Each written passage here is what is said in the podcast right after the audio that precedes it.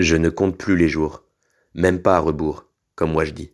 La romantisation de la quarantaine est un privilège de classe. Je ne compte plus les jours, je sens juste le soleil qui réchauffe. Lost in Time, la montre n'est qu'un instrument d'organisation du travail, d'organisation de l'angoisse, d'organisation du temps libre, d'organisation de la désorganisation. Je réclame le chaos, l'angoisse d'attendre, l'ennui est une mer qu'il faut traverser pour se perdre, ne rien faire, sentir, sentir, sentir, sentir qu'il faudrait briser toutes les montres, toutes les horloges pour en finir avec la dictature de l'heure qui a infusé notre psyché humaine, flamme incertaine, faible, qui s'éteint à la lueur du jour, soufflé la brise.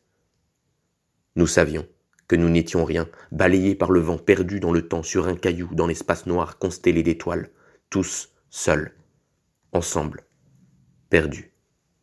On ne pourra pas dire qu'on ne savait pas. L'apocalypse nous fait bander, la fin des temps délirer, le déclin de la civilisation occidentale nous excite, comme des vautours, collapsologistes attirés par l'odeur du cadavre le grand effondrement n'aura pas lieu. L'effondrement a déjà eu lieu dans nos têtes, domino express.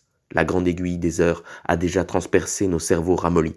Reste les survivalistes de la poésie. Reste à s'exprimer autrement, mentir à l'autre, jouer tous acteurs, avatars, perdus dans le monde virtuel les réseaux sociaux, rien de plus réel. Masque anti-contamination sur les yeux. Nous savions que nous allions droit dans le mur, toujours plus vite en Formule 1. Sortie de piste, vitres écrasées, métal froissé, passagers projetés, jouissance programmée. Nous savions, et pourtant, nous nous en délectons. La pandémie était irréversible.